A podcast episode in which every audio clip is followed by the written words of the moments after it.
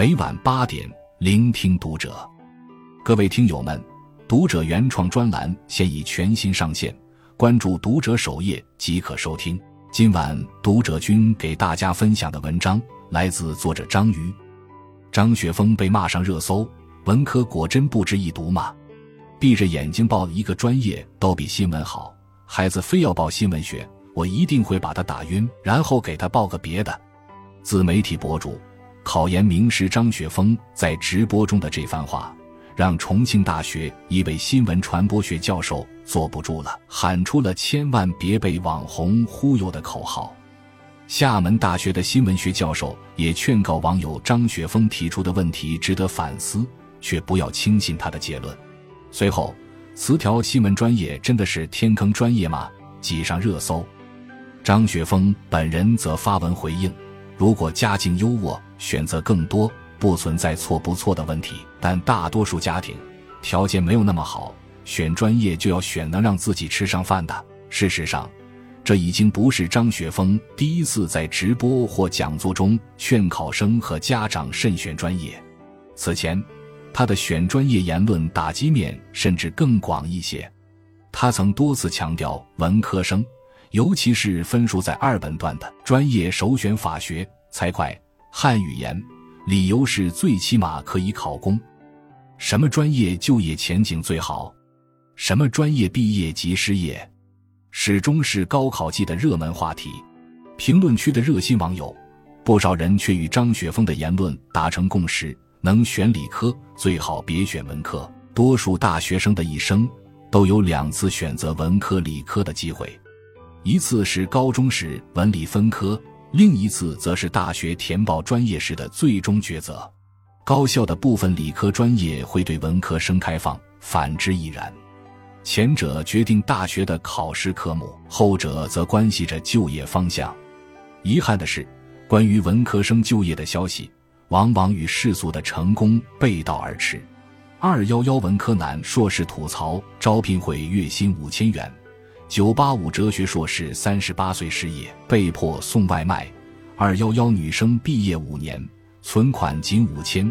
中传硕士做了火锅店保洁。北大文科博士求职多次被拒。名校加文科等于早晚失业，似乎已经成为一个基本公式，框定了文科生的一生。一文科生被唱衰的一生，最懂文科困境的还是文科生。在流行一时的沉淀文学里，写满了文科生的诗意人生。前半节人中龙凤，后半节未来可期。第一章沉淀，第二章清北梦碎。如果说第三到五章还在追寻学术或者职业理想的道路上驰骋，那么进行到第十章以后，心酸尽显。从狗都不保本校到那门专业课，毁了我的保研梦。从不考个部委省厅还能叫文科生吗？到县城建，从临时工狗都不干到降薪，想辞职但没勇气。仔细一看，这略带幽默的自嘲，歪歪斜斜，每页都写着妥协。四年前，家长那句考上大学就轻松了，显然是句谎言。中文、社科、新传、哲学、小语种。金融总有一款二百字的沉淀文学能击中文科生的痛处。叹息之后，唯余八字：四年沉淀，终身怀念。毕竟文科生的就业率实在是堪忧。根据智联招聘，二零二二年人文学科毕业生的就业签约率仅百分之十二点四，远低于理科毕业生百分之二十九点五，工科毕业生百分之十七点三。而在二零二二年应届本科生中，人文社科类却占百分之五十一点五，理工科仅有百分之三十九点九。根据麦克斯研究，二零二一届毕业生月收入较高的前十个本科专业里，没有一个是文科，僧多粥少，这迫使文科生入学之前就在极力争取一个赢面更大、退路更多的专业。然而，现实非常骨感。社交媒体上，张雪峰关于文科专业选取的解读，每条都有数万点赞。那些高赞视频中，他反复叙述着同一句话：文科类本身选择就没有你们想象中那么多，文科类就是几个方向：公务员、师范和财会。都说宇宙的尽头是考公，但考公之难，难于上青天。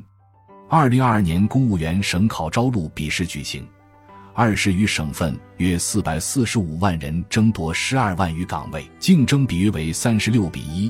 而二零二三年国考通过资格审查人数与录用计划数之比约七十比一。除了法学和财会，似乎没有哪个文科专业可以在赚钱这件事上跑赢理科。真相更加残酷，就连人人看好的法学，失业量。就业率也连续五年亮起红灯，网友已经谈文色变。有人说文科专业是就业坑，有人说文科要学有专业壁垒的，否则就不好玩了。更直白的表达是，我的建议是文科都不要读。文科江湖上正在流行转行做码农等于走上人生巅峰的行话，想要弯道超车的文科生只能转码逆袭。学习计算机语言，投身码农大潮。尴尬的是，《Insider》杂志经济栏目列了四种可能会被 ChatGPT 取代的工作。第一种就是以码农为代表的科技工作，其余三种都有文科背景，他们分别是财务、法律和媒体。失业是悬在文科生头顶的达摩克利斯之剑，且大有伴随他们一生之事。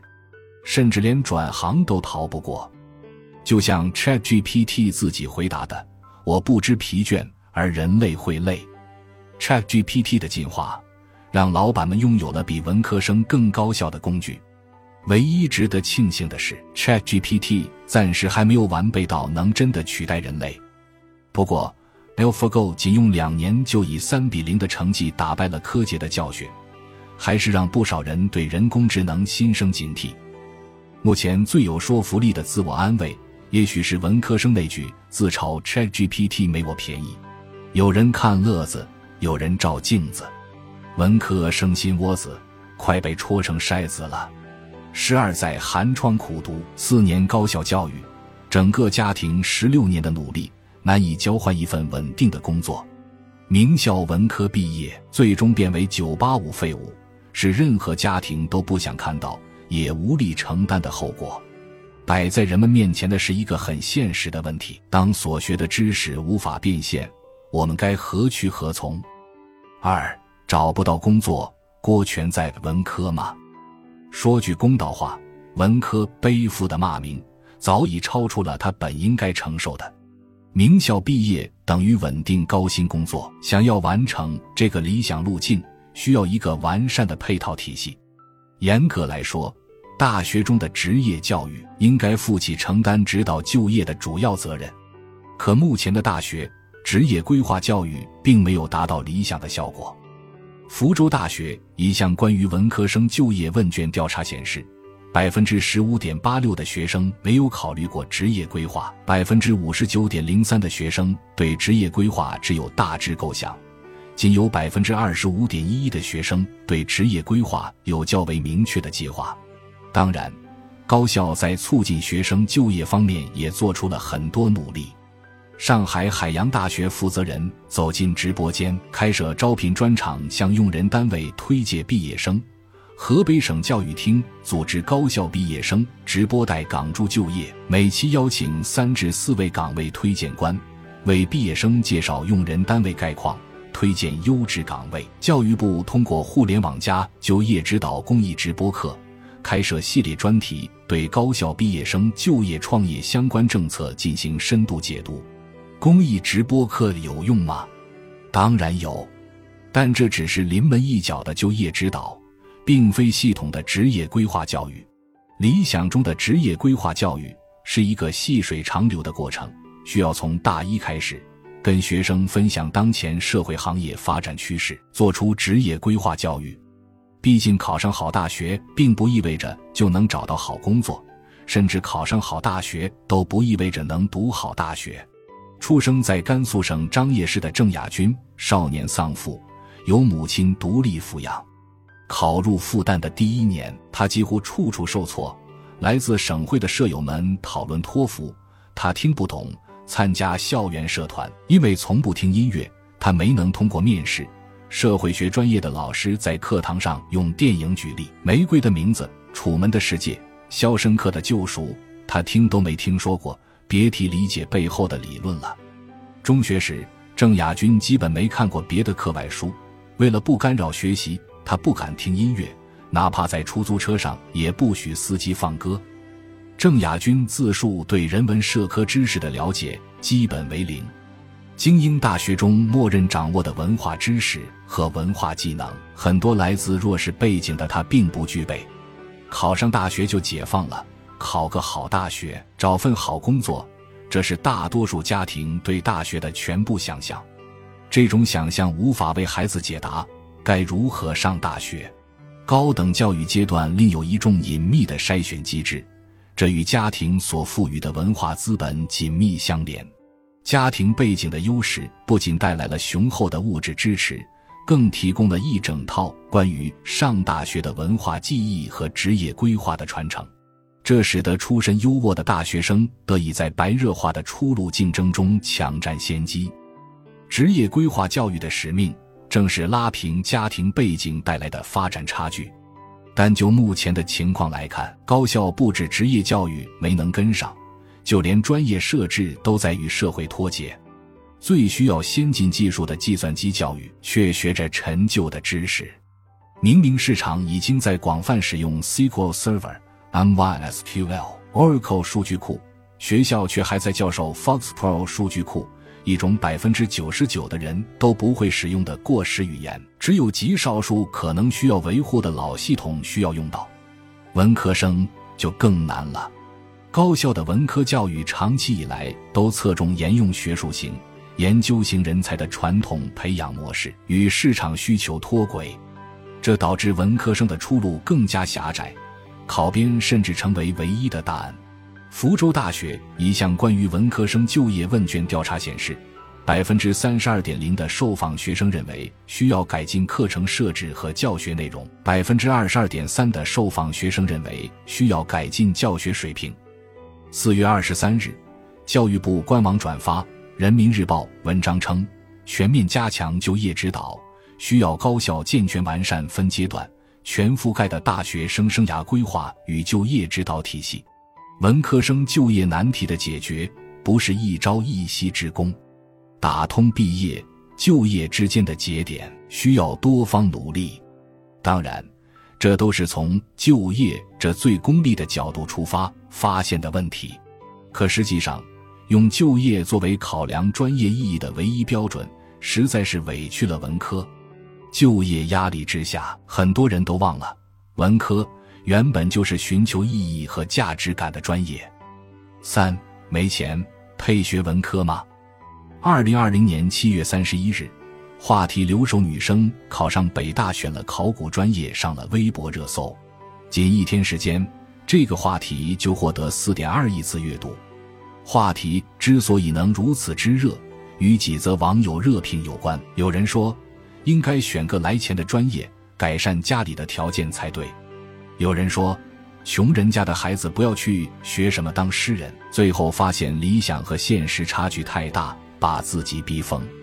一句话，家境普通别学文科。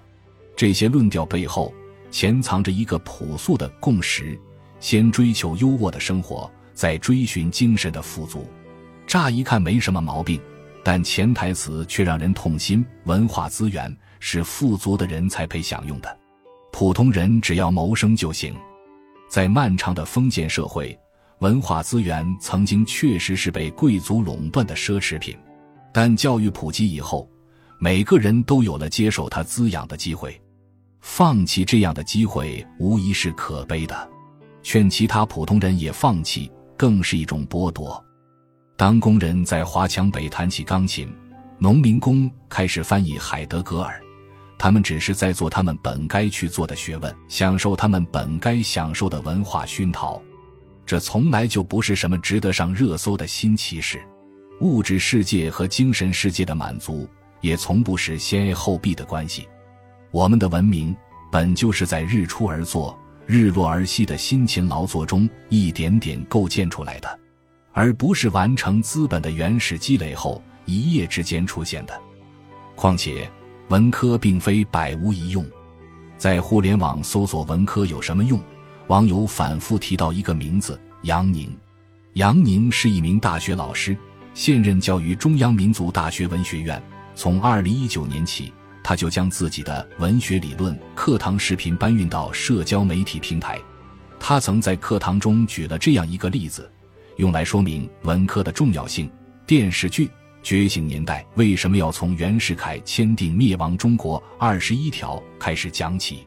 因为那是中国近代社会以来最薄弱的时刻，是从封建社会到现代社会当中最薄弱的环节。而那个环节中，什么样的道路能救中国？李大钊、陈独秀这样的人始终在寻找什么东西？两个字：理论。他们最终选择了马克思主义理论。如果一个国家自然科学或者说理科发展比较弱，落后的是物质，落后的是生活；如果是文科表落后，那落后的就是思想。社会的发展进步需要思想先行。不光国家的发展需要理论，个人发展也需要理论作为基础。你要成为什么样的人，你将来要走什么样的道路，支撑你的也是理论。文学理论课，截至目前已有五百五十五点六万次播放，光是留言就有二十六点八万条。在杨宁的文学理论课视频下面，有很多其他专业的学生留言，医学、通信、物理。